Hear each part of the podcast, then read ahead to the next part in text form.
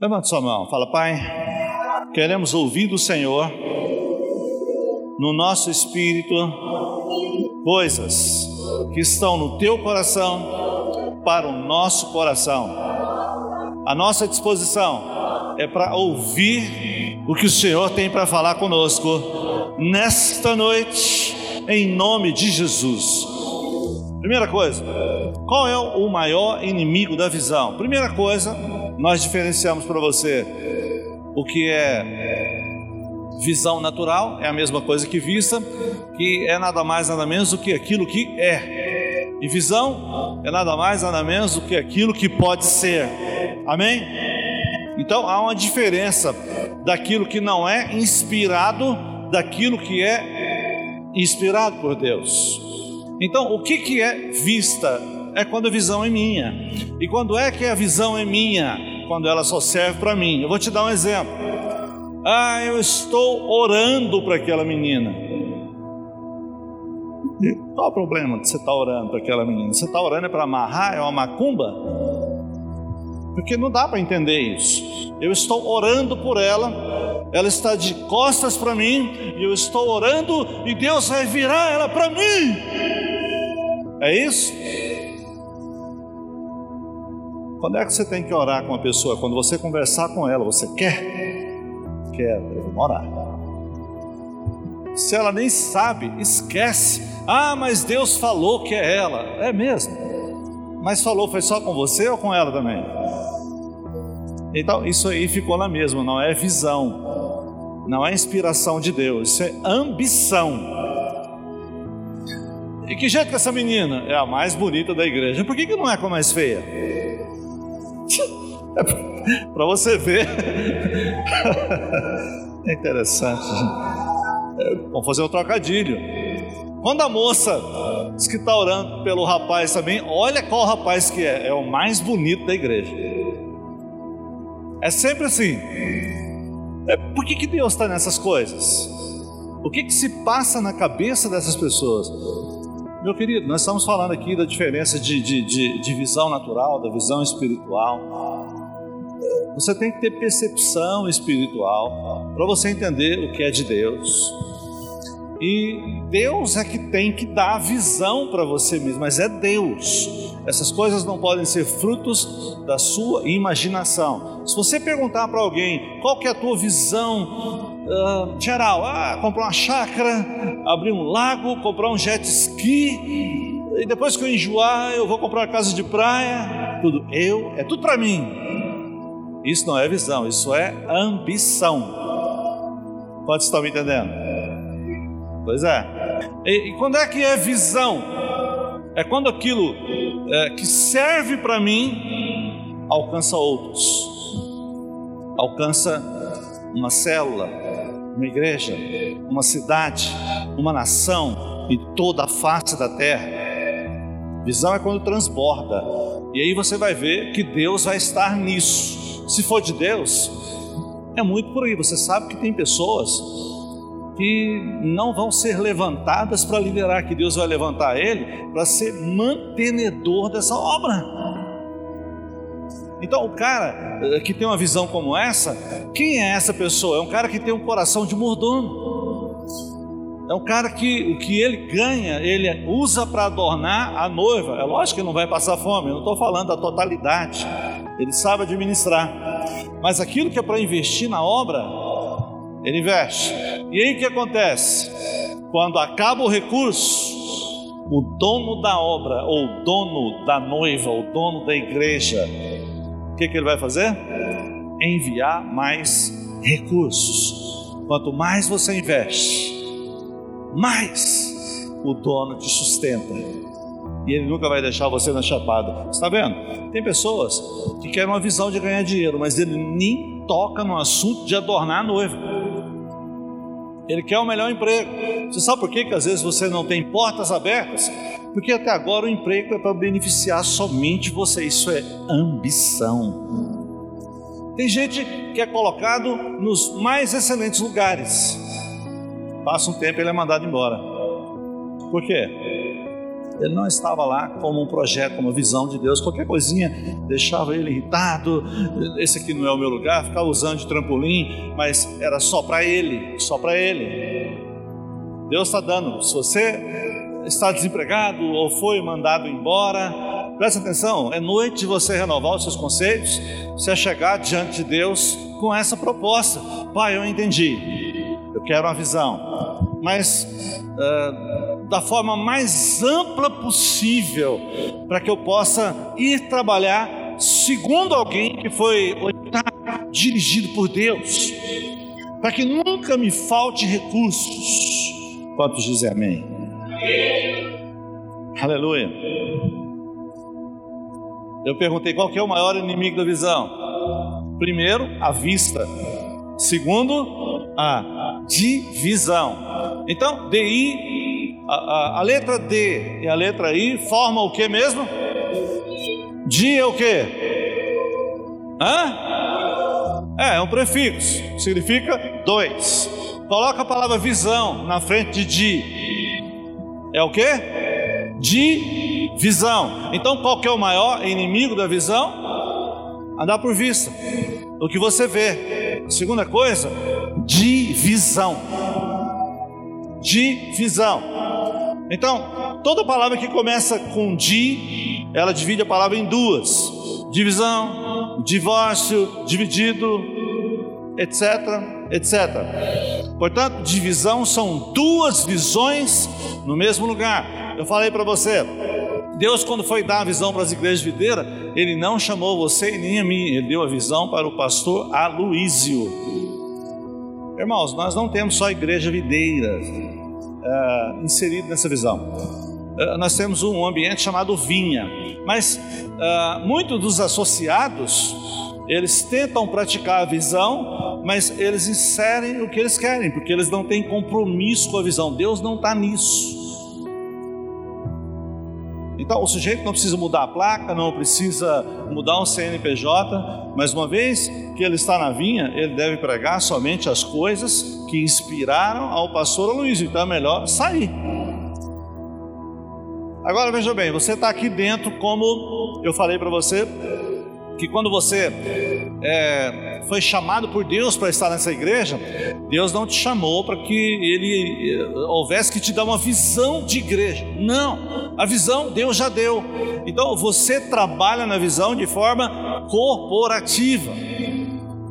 Porque o pastor Luiz não tem como fazer essa obra toda, porque essa obra é para conquistar todas as nações da terra. E quem é que Deus vai usar? Você? Quantos me entenderam? Diga amém. Agora, qual é a maneira mais rápida de destruir uma visão? Qual é a maneira mais rápida de destruir uma empresa? Qual é a maneira mais rápida de destruir um casamento? Você é filho de pais separados? Presta atenção no que eu vou dizer aqui.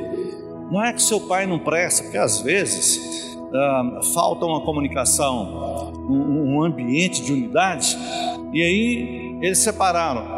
Você vai morar com a mãe. O que, que sua mãe fala? Seu pai nunca prestou bem. Já falava antes. Está vendo? Eu sempre falei. Olha o que, que virou. Aí você vai lá no seu pai. Não, sua mãe é que não presta. Sua mãe é que não vale nada.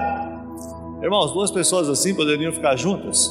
Não. Eles casaram, talvez porque achou a mulher bonita e, e, a mulher bonita achou o homem bonito. Eu não sei qual que foi a motivação. Eles entraram no casamento. Eles não pediram para Deus uma visão. E aí, pastor, não que você vai chegar com essa história de casamento?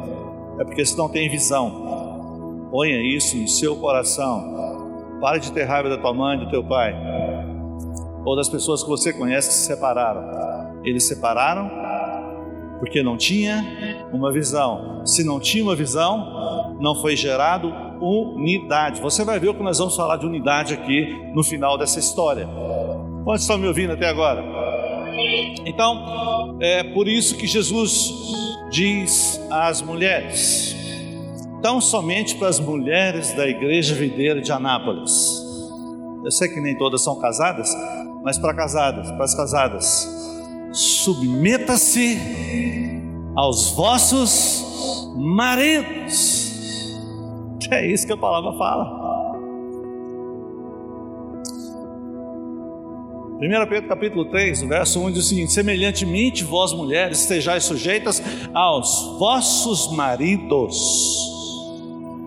E depois ele fala um monte de coisa lá, mas é o que a palavra diz. Mas veja bem, por que, que a mulher tem que se submeter? É porque ela não é inteligente? É porque ela é burra? É porque ela, sei lá, não, não dá conta? O que, que acontece? o que, que está no coração de Deus que Ele quer que as mulheres se submetam aos vossos maridos. Uma das maiores verdades é porque quando há submissão da mulher, ela está demonstrando no mundo espiritual que Ele é quem guarda a casa. A mulher edifica o lar, mas quem guarda o lar é o marido. Quantos dizem amém? Quantos creem nessa verdade? Então, não havendo essa submissão aqui, consequentemente, não vai ter casamento. As pessoas podem estar ali a vida inteira dentro do mesmo ambiente, mas não vai ter casamento. E é por isso que aqui em Efésios 5, 21 diz o seguinte: sujeitando-vos uns aos outros em temor de Cristo. Esse sujeitando aqui é o mesmo que submeta-se você sabe que nós temos aqui uma hierarquia de autoridade: tem pastor, tem obreiro, tem discipulador, tem líder de treinamento, anfitrião, um submetendo ao outro. Mas quer dizer que o pastor se submete ao obreiro? Não, eu me submeto a quem está acima de mim. Eu tenho uma supervisão onde eu presto conta. É, obreiro se submete a mim.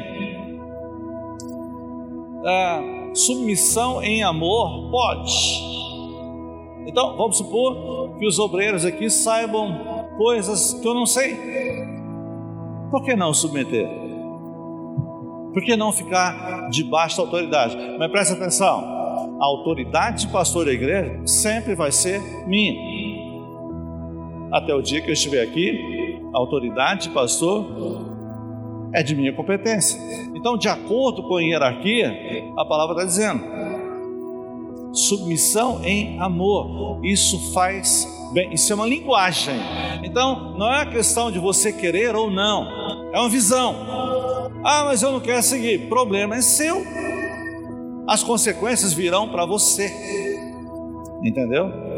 E virão de formas mais diversas que nós não sabemos quais. Ah, mas é a graça. Graça não tem nada a ver Quer dizer que, porque nós estamos debaixo da graça, hoje não tem mais polícia, não tem mais cadeia, não tem que pagar energia, não tem que pagar saneago. É assim que você pensa? Você tem que mudar seus conceitos. O Evangelho da Graça é cura e perdão ah, isso implica em que, ó, eu, eu, eu falo sinceramente para você, quando uma pessoa quer dizer contrariamente que o evangelho não prospera, ele está falando do evangelho da lei. Porque a maldição da lei é pobreza e enfermidade. Agora, o evangelho da graça é prosperidade em todas as áreas, em todos os níveis. É cura em todas as áreas, em todos os níveis. É igual, por exemplo, suponhamos que você é acometido de coronavírus, é que tem, você fica enrolando, chega ao ponto, enrolou tanto que agora o médico tem que entubar. Ah, vou morrer, vai morrer. Porque na hora que você precisou de confiar na graça de Deus, você falou que ia morrer. É você entrou no processo de intubação completamente morto. Você botou o gancho na sua boca. Você tem que tomar muito cuidado com isso. Olha, mas quando vier o tubo, aleluia, glória a Deus, não vou morrer. Olha a bênção que está preparada para mim. Você pode observar. Uh, qual é a notícia da intubação? foi entubado, aí o que, que as pessoas pensam? Ih, vai morrer. Veja bem, essas mesmas pessoas que comentam, as que ouviram, um dia elas podem, podem também passar pelo processo de intubação. O que, que elas vão pensar na hora lá? Ainda tem enfermeira que fala antes de entubar, é, ó, pode ser que, que você não volte, vamos ligar aqui para tua esposa, falar que você vai ser entubado. Não é isso, Carmelita? Aí a enfermeira acaba de matar a pessoa lá. E o que, que você tem? Qual que é a sua postura diante daquele, daquele fato? Ô enfermeira, deixa eu falar uma coisa para você. Eu posso ter chegado até aqui, mas não é o meu fim eu confio no Evangelho da graça de Deus. O Senhor Jesus não morreu naquela cruz para que eu morresse. E eu quero dizer, tem um pastor de Porangatu que foi entubado, um homem muito cheio de fé. E o que, que aconteceu? A máquina que, que, que fabricava o oxigênio, ou que enviava o oxigênio, quebrou. E aí o que aconteceu? Eles estavam no processo do desmame. Então tem que ser uma, uma retirada lenta. O que, que eles tiveram que fazer? Retirou o negócio. E de uma forma até abrupta, para o cara não morrer. E aí eh, restaurou ali o ambiente da máquina, etc e tal, e foram entubar de novo quando a máquina começou a mostrar que ele estava recuperando saturação subindo, uh, níveis de, de, infecção diminuindo, aquele dímero D relacionado a um processo de, de, de, de coagulação diminuindo. O que, que você pensa que, que aconteceu antes e no, no processo da intubação? Estado de fé.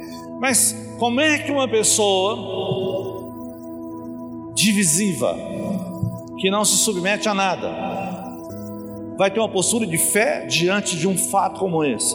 Jamais. Não vai ter fé coisa nenhuma. Pode ter conversa mole, conversa para jogar fora.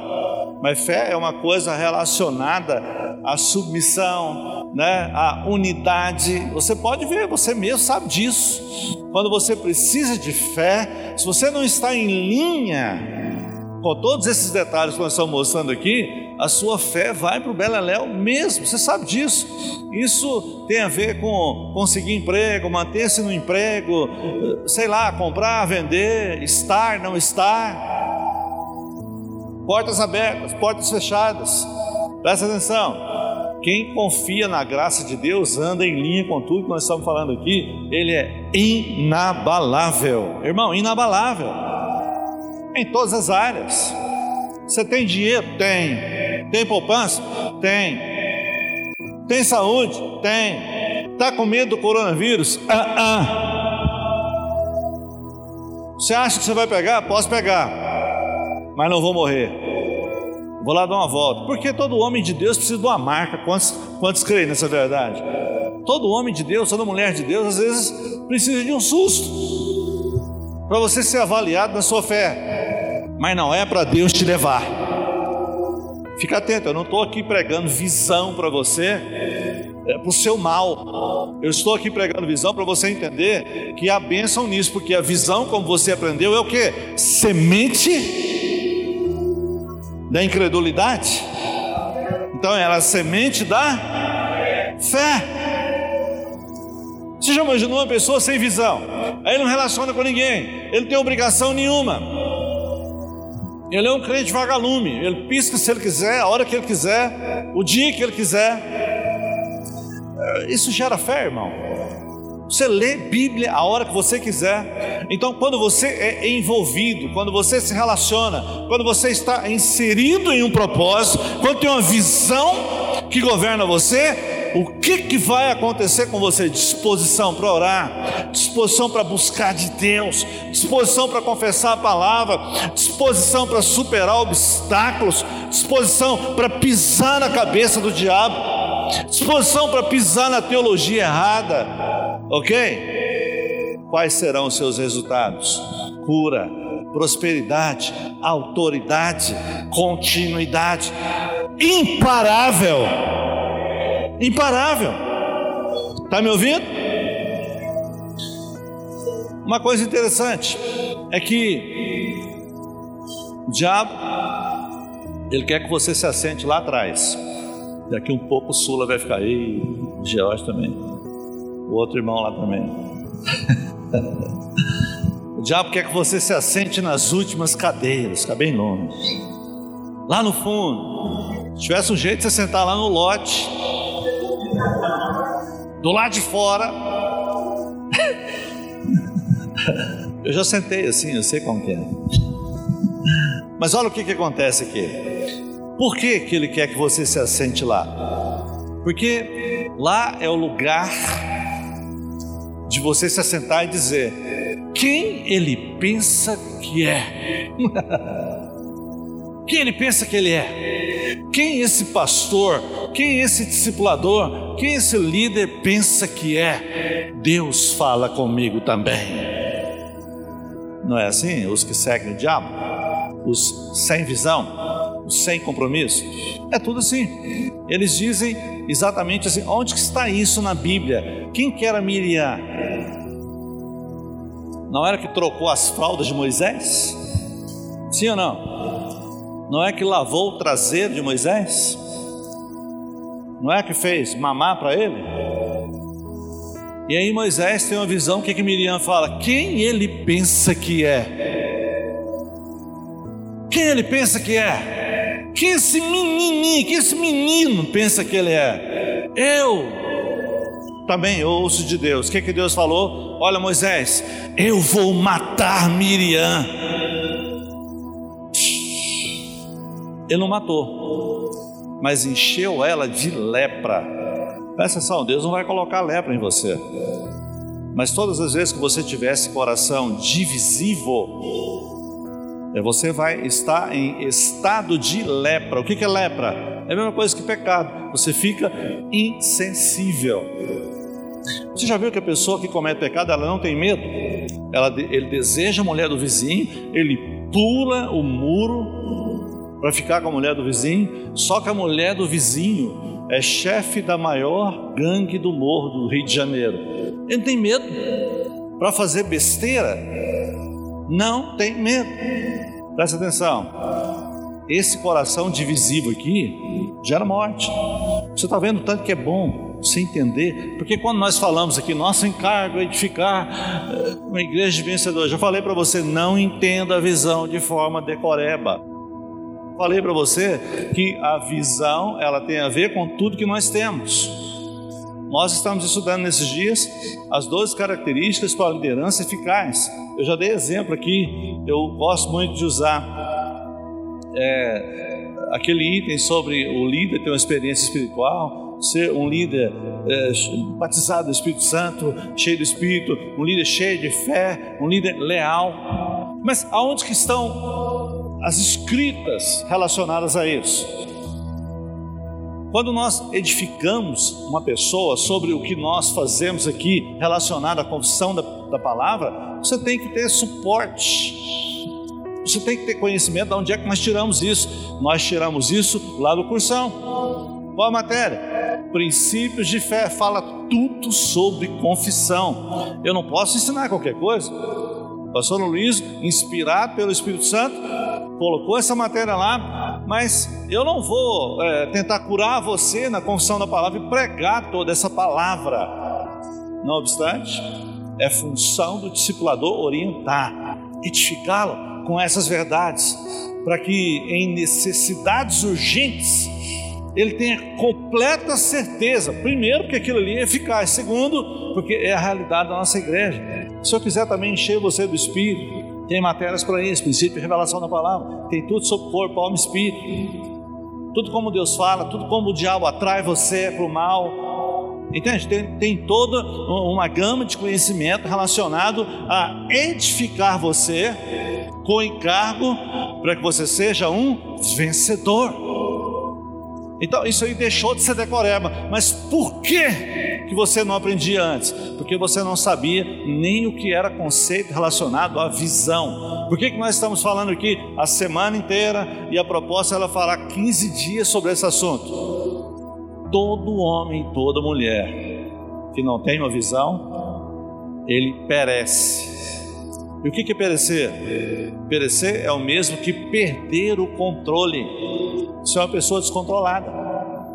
De uma certa forma, é entrar em um estado de putrefação, ficar fedendo, virar uma carniça mesmo.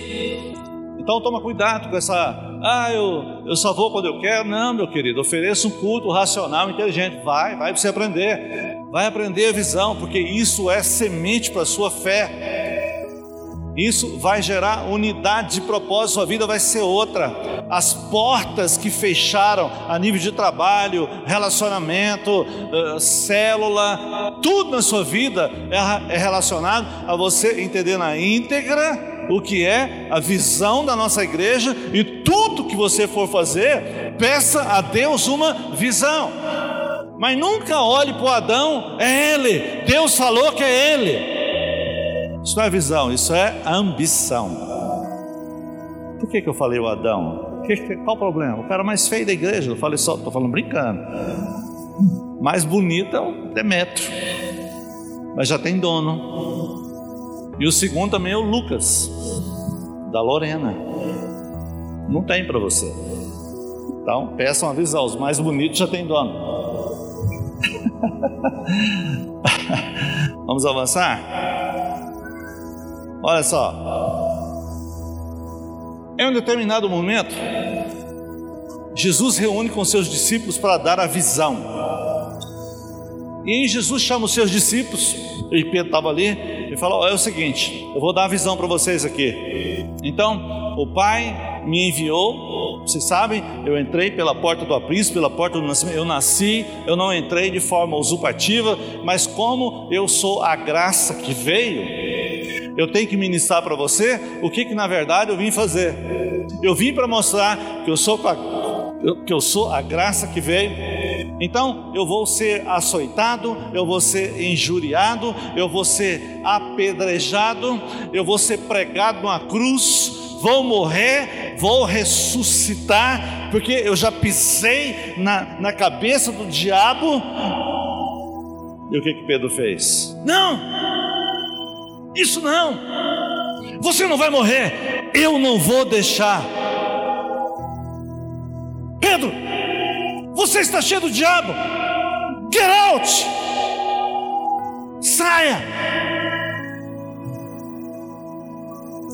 Você está entendendo? Ele veio passar a visão. Você já viu que tem muitas pessoas quando você menciona a visão, o que, que ele fala para você? Eu não concordo. Eu não concordo. Não é assim? Fala para ele: Get out! Você não cogita das coisas de Deus, mas das dos homens. Na verdade, Deus falou para ele: Afasta Satanás. Presta atenção. Está casado? Eu falei para você: peça uma visão para Deus. Você não casou? Peça uma visão. Os irmãos, eles às vezes não entendem. Você está numa igreja. Você está numa igreja, numa igreja que já te deu todos os subsídios para você entender que visão que Deus pode te dar. A visão para casamento, meu querido, é visão de aliança, visão de fidelidade. Ok? Visão de fazer todos os cursos para você entender o que é mulher, o que é homem. Então não, não pode ser algo utópico que você nunca ouviu, você não sabe. Entende? Então, então se você não tem eh, um mínimo de conhecimento, procura os irmãos que, que, que trabalham na, na, área de casais aqui, o Antônio da Jose, ali o outro, cadê o outro? O Marcelo, o Japa. Você pode conversar com o Salem, com a Jaqueline, você pode conversar com o Demetrio, pode conversar comigo. Entendeu? Então não é uma coisa simples. É igual, por exemplo, você está numa empresa, ah, não aguento, vou sair, estou ganhando 1.100, eu vou sair dessa empresa. vou esperar só dar mais dois meses, para dar, dar, dois anos de carteira assinada, para pegar cinco meses de salário de desemprego. Pelo amor de Deus, irmão, você está lá como enviado, você vai pedir uma visão de Deus para você atingir o mais alto nível de empregabilidade ali dentro. Entendeu? Primeira coisa que você tem que aprender é que há um princípio que governa todo ser humano, que quando você entra no Pai, me dá uma visão de submissão, de honra nesse ambiente. Primeira coisa que tem que acontecer dentro da empresa é que eles têm que ver que você é um homem honrado. Deus, faça com que eles percebam que eu sou um gestor de pessoas, sou líder. Eu sei gerir pessoas, eu entendo de gente. Sabe, mesmo que eu não fiz um curso de administração, de engenharia, mas me dá uma visão ampla para que eu possa mostrar o que eu sei, porque presta atenção aqui. Então, eu, é uma que eu conheço, mas tem muitas. Tem uma empresa no sul que chama Embraco. Ela fabrica motores para geladeira. Tem 10 mil funcionários. Tem mais de mil células dentro daquela empresa. Mas como é que funciona a célula? Em cada departamento tem um líder de departamento que trabalha controlando aquelas pessoas, envolvendo eles em relacionamento celular, coisas relacionadas a, a, ao trabalho executado naquele ambiente. Agora, quem é que sabe gerir sobre esses assuntos em toda a Anápolis? Você. Mas não, o que, que você quer? Quer sair porque 1.100 não dá e você quer pegar cinco meses de salário de desemprego. Perdeu a oportunidade. Perdeu a oportunidade em Deus para que Ele te dê uma visão. Para que as pessoas, de uma certa maneira, os que te contrataram, possam dizer: Puxa vida, quem foi esse cara que recrutou esse sujeito? melhor funcionário que já apareceu aqui até hoje, e nós nem sabíamos quem era. Entende? Esse deve ser o seu coração, principalmente você que está aqui. O que você está aprendendo tem que servir para a sua vida toda, em todas as áreas. Estou vendo engenheiro ali, ali, máscara preta, o Hélio. O Hélio é engenheiro, faz cálculo, faz projeto, mas vai mexer com obra para ver. Ele trabalha com pedreiro, com servente, pessoas que não têm submissão, que não aceitam falar de qualquer maneira. Ele tem que aprender a lidar com isso. Ele tem que aprender a lidar com gente. E vai crescer como engenheiro. Se crescer, vai lidar com muitas pessoas. E se lidar com muitas pessoas e não souber gerir pessoas, o prédio vai cair.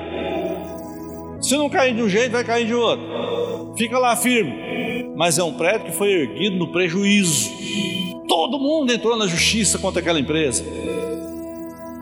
Vocês estão entendendo? Qual é a área da sociedade que implica relacionamento com as pessoas? Qualquer ramo de atividade que você entrar, se você não souber lidar com pessoas, se você não aprender tudo que nós estamos ensinando aqui, você vai perder a oportunidade. Mas se você souber, a oportunidade que tem lá é toda sua. Mas qual que é o lugar de aprender? Célula. E o lugarzinho de gente difícil. Mas qual que é a melhor célula? A que só tem gente boa? Não, isso aí não vai adiantar nada, você vai aprender nada. Os caras são bons demais. Mas aquelas que são ambientes de dificuldade, rebeldia, aquelas zimbira, é aquilo lá, é aquilo lá que Deus colocou para que você tivesse um aprendizado exemplar, aonde Deus ia, ia gerar ali saídas da vida para que você pudesse edificar todo mundo a ser um vencedor. Meu querido, se numa célula você conseguiu, qual é o outro ambiente que você não vai conseguir? Presta atenção, na célula, ninguém paga eles para ficar lá. Mas numa empresa onde eles recebem salário, já é meio caminho andado. Ou 80% do caminho andado. Então, se você adquiriu essa sabedoria lá, não vai ter dificuldade para você. Mas aí o que, que você pensa? Fica ouvindo o pai, ouvindo a mão, fica ouvindo as divisões, os colegas, sai dessa igreja, eles exigem demais. E aí, toda vez que você não tem mais família, agora é só igreja. Pois é, Aquele que não encara que ele é igreja e fica dando ouvido para essas pessoas, qual que é o caminho? Beber, cheirar o pó, piscatear. Desculpa o termo pejorativo, mas não é assim que funciona? O que, que uma pessoa vai fazer fora da igreja? Mundanismo. E mundanismo não presta se não tiver altas doses, alto nível de prazer. Porque o começo é assim, não, é só um pouquinho. Presta atenção, esse pouquinho aí é para mostrar para você que a abstinência começou. Você ficou muito tempo sem se envolver, agora você vai se lascar todo. Você vai perder toda a sua vida com essas bobeiras aí. Você foi dar ouvido a um coração divisivo. Você permitiu duas visões na sua vida. Uma coisa que eu tenho que colocar no seu coração aqui é intolerância com duas visões. Você não pode tolerar duas visões em qualquer ambiente, no casamento, na célula, no trabalho. Vamos avançar para você entender aqui. O maior poder da visão é a unidade. Então, tem uma coisa parece um, uma mentira teológica. Mas eu vou mostrar para você aqui que não é mentira. Tem uma coisa na Bíblia que é o único lugar onde Deus ficou com medo. Pode regalar o olho. Faz assim? Deus com medo? Fala, você está doido, pastor? Vai ver se não é. Existia um ambiente aqui, lá em Gênesis capítulo 11. Olha o que diz aqui a partir do verso 1. Ora, em toda a terra havia apenas uma linguagem e uma maneira, e uma maneira de falar. O que, que é isso? Quando você ouvir falar disso novamente, você tem que entender que está falando de visão. Só tem um jeito. Olha só. Sucedeu que partindo eles do Oriente deram com uma planície na terra de Siná e habitaram ali. E disseram uns aos outros: Vinte, façamos tijolos, queimemo-los bem. Os tijolos serviram-lhes de pedra e o betume, que é o piche, de argamassa. Disseram: Vinde, edifiquemos para nós uma cidade e uma torre, cujo tope chegue até os céus e tornemos célebre o nosso nome, para que não sejamos espalhados por toda a terra. Deixa eu falar um princípio aqui para você. Presta bem atenção nisso aqui. Você pode estar em um ambiente em que o que você tolera e o que você administra ou gere é uma linguagem para o mal. Vamos falar de célula mesmo. Depois a gente vai lá para sua casa, vai para o trabalho. Talvez tem pessoas aqui que trabalham em ambientes que as pessoas lá parece que só falta o charuto e a galinha preta. Porque mais parece um centro de macumba de tanta fofoca, de tanta falácia, de tantas pessoas que são costuradas e abertas por elas ambiente onde as pessoas só falam mal, é um ambiente de prejuízo, é um ambiente de derrota. Você não aguenta mais ficar naquele lugar, porque a visão ali é para o mal. O que, que esses caras estavam falando ali? Eles estavam dizendo o seguinte: vamos edificar para nós uma torre e vamos tornar o nosso nome célebre. Irmãos, esse negócio aqui não é simples de entendimento. Você não tem que olhar com simplicidade, não. Isso aqui eu estou falando para você que deixou Deus com medo. Vamos trocar medo aqui por preocupado. Talvez você enxerga melhor, porque está na Bíblia. Uma das coisas que você precisa entender é que tudo que você faz para você mesmo, Deus vai destruir. Hum. O que você faz é só para você? É para tornar o teu nome célebre? Não vai dar certo. Esse não é o propósito de Deus ter colocado você nesse mundo aqui. É bom você anotar isso. É você que tem esse caráter divisível, separatista, solitário, quer se isolar. Você está pensando em você. E Deus está dizendo aqui: olha, você está arrumando encrenca comigo. Você está arrumando um problema comigo aqui. E olha só, alguém daqui pode perguntar, pastor, ok, para nós avançarmos, explica para mim o que, que é visão. Quando é que você, como é que o senhor sabe que uma visão é de Deus? Simples. Se você quiser anotar isso aí no seu celular, até deixe olhar no celular agora. Mas você tem que anotar. Porque você tem que diferenciar o que é de Deus e o que não é de Deus. Porque se a visão só beneficia você, Está ouvindo aí? Se a visão só beneficia você,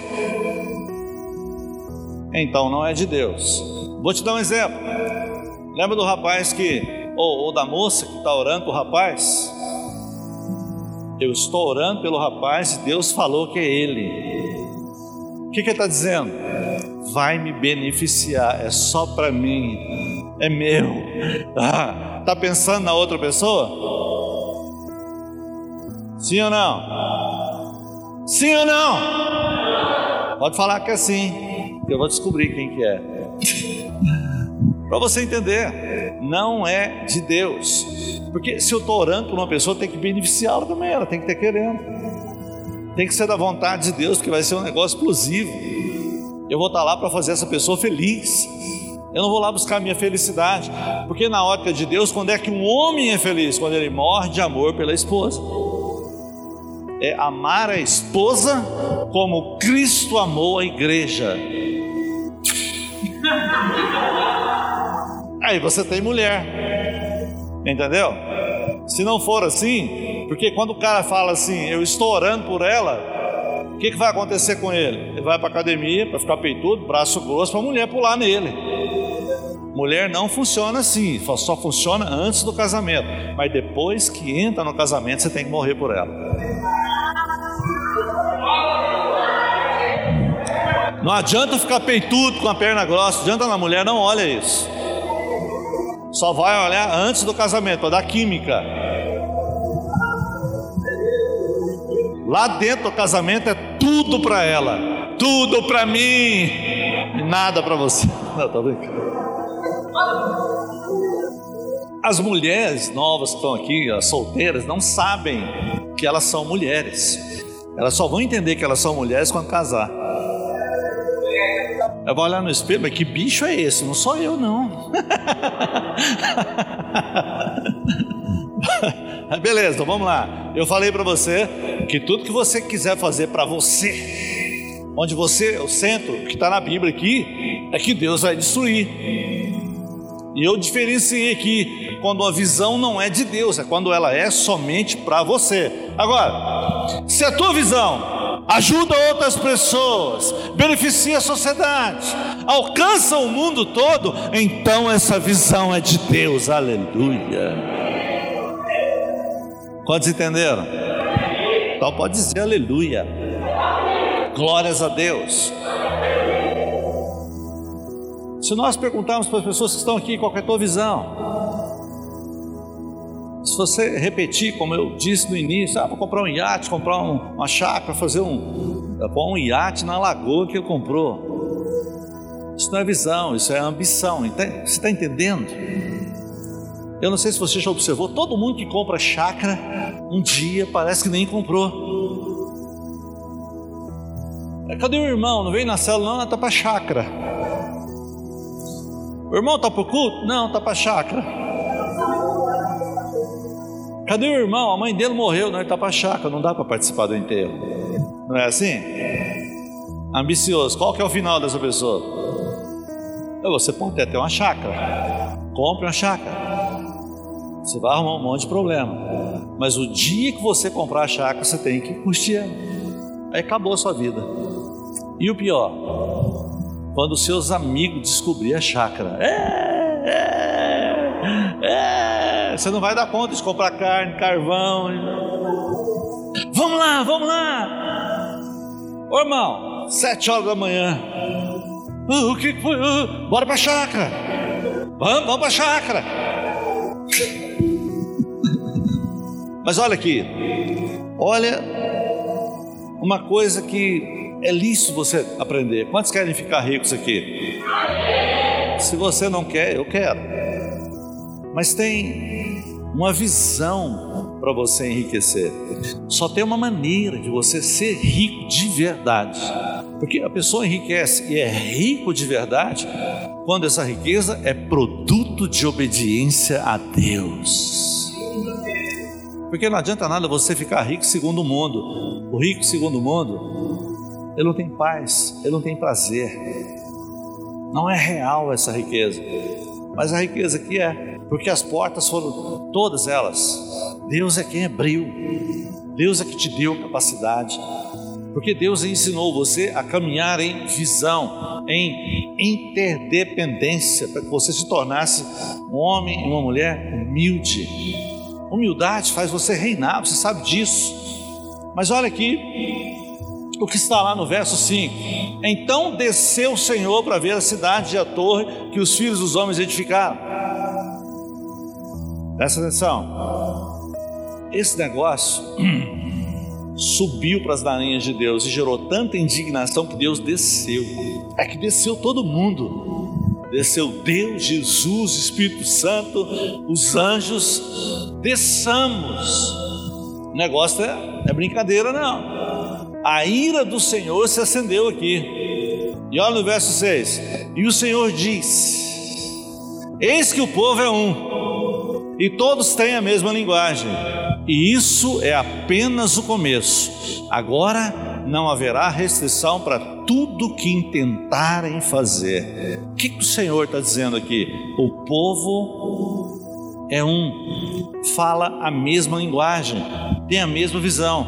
Nada será impossível para eles. Em relação à maldade, para você ter uma ideia, eu não sei se você está vendo o establishment no mundo inteiro, aqui no Brasil. Olha só, o negócio é tão maligno que nós estamos vivendo em uma época em que a medicina no mundo inteiro é desconsiderada. Quem que são os médicos de hoje? Político e jornalista. Eles aqui entendem quais são os remédios que você tem que tomar, não é isso? É só no Brasil? Não. Se você vai na Guatemala é assim, se você vai na Suíça é assim, se você vai eh, na Itália é assim, se você vai na Índia é assim, ninguém pode falar nada. Se falar é negacionista. É ou não é? O que, que é isso? Mesma linguagem. Para quê? Para o mal. Vou falar abertamente para você aqui. Mas na Suécia, que é a terra da OMS, eles cortaram a cloroquina no mês passado, aonde o nível de morte era 3%. Na mesma semana subiu para 11. Voltaram a cloroquina de novo, caiu para 3. É o negacionista. Está me entendendo? Para alguns não faz efeito, mas para outros fazem. Mas agora é pastor, é, é, é, é jornalista, é político que tem que definir o que, que o médico deveria definir, que era, que era o métier dele, que é a alçada dele. Só o médico sabe. Eu falo para você, eu entrei lá. Os médicos eles ficam caçando, não é com a espingarda não. Mas eles fazem exame, eles comparam, eles verificam os níveis, vai tacando remédio, não deu, eles pá, outra mistura, não sei o que, entendeu? Até a pessoa sair de lá. Mas não tem jornalista lá, não tem médico. Porque o que, que eles querem? Jogar você para o tubo. Só que não conseguiram. Os irmãos oraram e a minha fé estava lá para receber. Eu saí daquela porqueira lá. Eu saí da morte para a vida. Então a unidade aqui é muito mais poderosa. Tem nada de establishment, tem nada a ver. O que o Senhor está falando aqui é que nós fomos unânimes quando você é unânime, não há restrição para tudo que você intentar fazer. Aonde? No casamento, na célula, no trabalho, no governo, na nação, no município, no banco, aonde você estiver, e você imprimir ali aquele coração unânime, mas a unidade vem de onde? Da visão. Fala assim: a unidade ela tem origem na visão. A unidade ela não nasce de si mesma. Você tem que estar acreditando em alguma coisa. E quando você acredita, o outro também acredita, o outro também acredita, o outro também acredita, são unânimes. Tem um dia ou dois dias aqui na semana que você é unânime, e você nunca ligou. A gente chega aqui, às vezes vai fazer um encontro na sexta-feira, não tem dinheiro, não tem inscrição, não tem nada. E aí as orações geradas aqui gerou uma unidade, sabe, uma, todo mundo cheio da compaixão, da disposição para orar. Quando chegou no final da semana, lotou. fechou o encontro, não tem mais vaga. Mas no começo não tinha ninguém. Como é que lotou o encontro? Todo mundo orando em unanimidade. De vez em quando a gente pergunta: tem alguma boa oração que você quer para alguém, para ser curado, para uma porta aberta de emprego? Os irmãos ficam lá com braços cruzados. Não aproveita o ambiente de unanimidade para pedir oração, para bater duro no mundo espiritual, para que as portas se abram. Quantos estão me entendendo? Quantos estão me ouvindo? Você já viu numa cela onde tem um, um relacionamento bacana, onde as pessoas ali de fato amam uns aos outros e seguem de fato a visão? Qualquer coisa que eles colocam em oração, o que acontece? Às vezes a bênção acontece na mesma hora. Sim ou não? É ou não é? Aí por que, que não usa para outras coisas mais vezes? É porque o diabo quer que você fique lá atrás.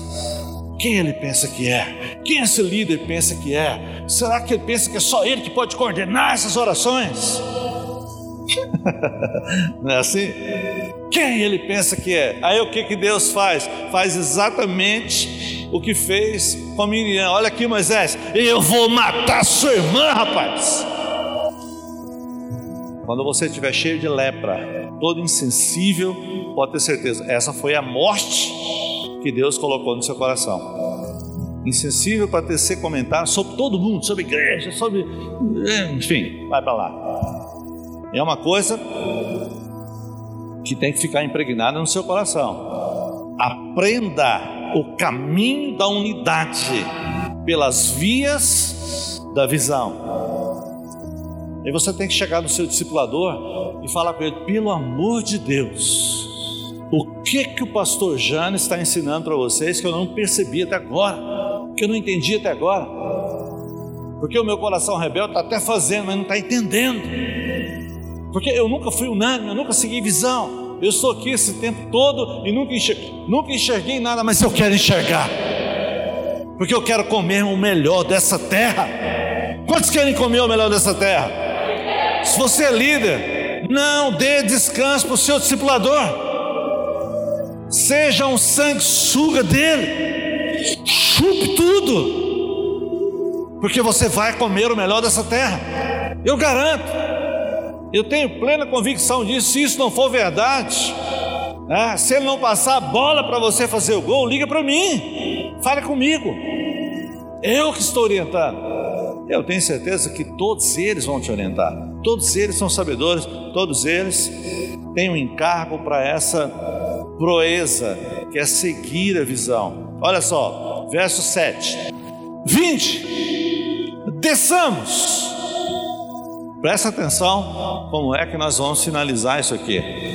E confundamos ali a sua linguagem, para que um não entenda a linguagem do outro. Então Deus desceu para quê? Para acabar com aquela panela. Deus desceu. Eu sei que você vai arrumar uma justificativa, é, porque a sua célula fechou mas a mais plausível é essa: você permitiu duas visões. Você tinha visão da sua igreja e tinha um povo unânime lá a fazer as coisas erradas e você tolerou. O que é que Deus fez? Deus desceu e confundiu as línguas. Você não conhece a história de Anápolis. Pega a história recente do Daia para você ver a quantidade de empresas que quebrou nessa cidade. E você vai ver o histórico, a razão. E por que, que elas não estão quebrando mais? Porque nós chegamos aqui como igreja, nós oramos e nós retiramos dessa cidade a maldição da cabeça de burro. Foi ou não foi, Luiz e Ludmila? E Carmelita? Quantos viram o cavalo na porta da igreja lá? Vocês lembram? Foi sua mãe que pescou a informação lá. Depois vocês perguntam para eles, tem o que fazer, né? Pergunta, ah, Luiz, o que, que, é isso? Que história é essa? Depois eles contam para você. Agora, meu querido, presta atenção. O que, que Deus fez aqui? Deus destruiu a comunicação deles. Mas, você vai cair o queixo agora. Você vai entender algo poderoso que você já pratica aqui. A partir daquele momento, quatro mil anos depois, em um dia chamado Dia de Pentecostes, já está captando, né? O que, que Deus fez? Liberou o teu espírito. E ele liberou um vento impetuoso. E todos foram cheios. Todos foram batizados no Espírito Santo. Todos falaram em línguas. Irmão, o que, que é isso? Que mensagem é essa, pastor? Presta atenção, olha para cá. Naquele dia, Deus quis trazer a restauração da unidade. Quando nós oramos em línguas, nós estamos restaurando a unidade da igreja. É por isso que o diabo luta tanto contra a oração em línguas.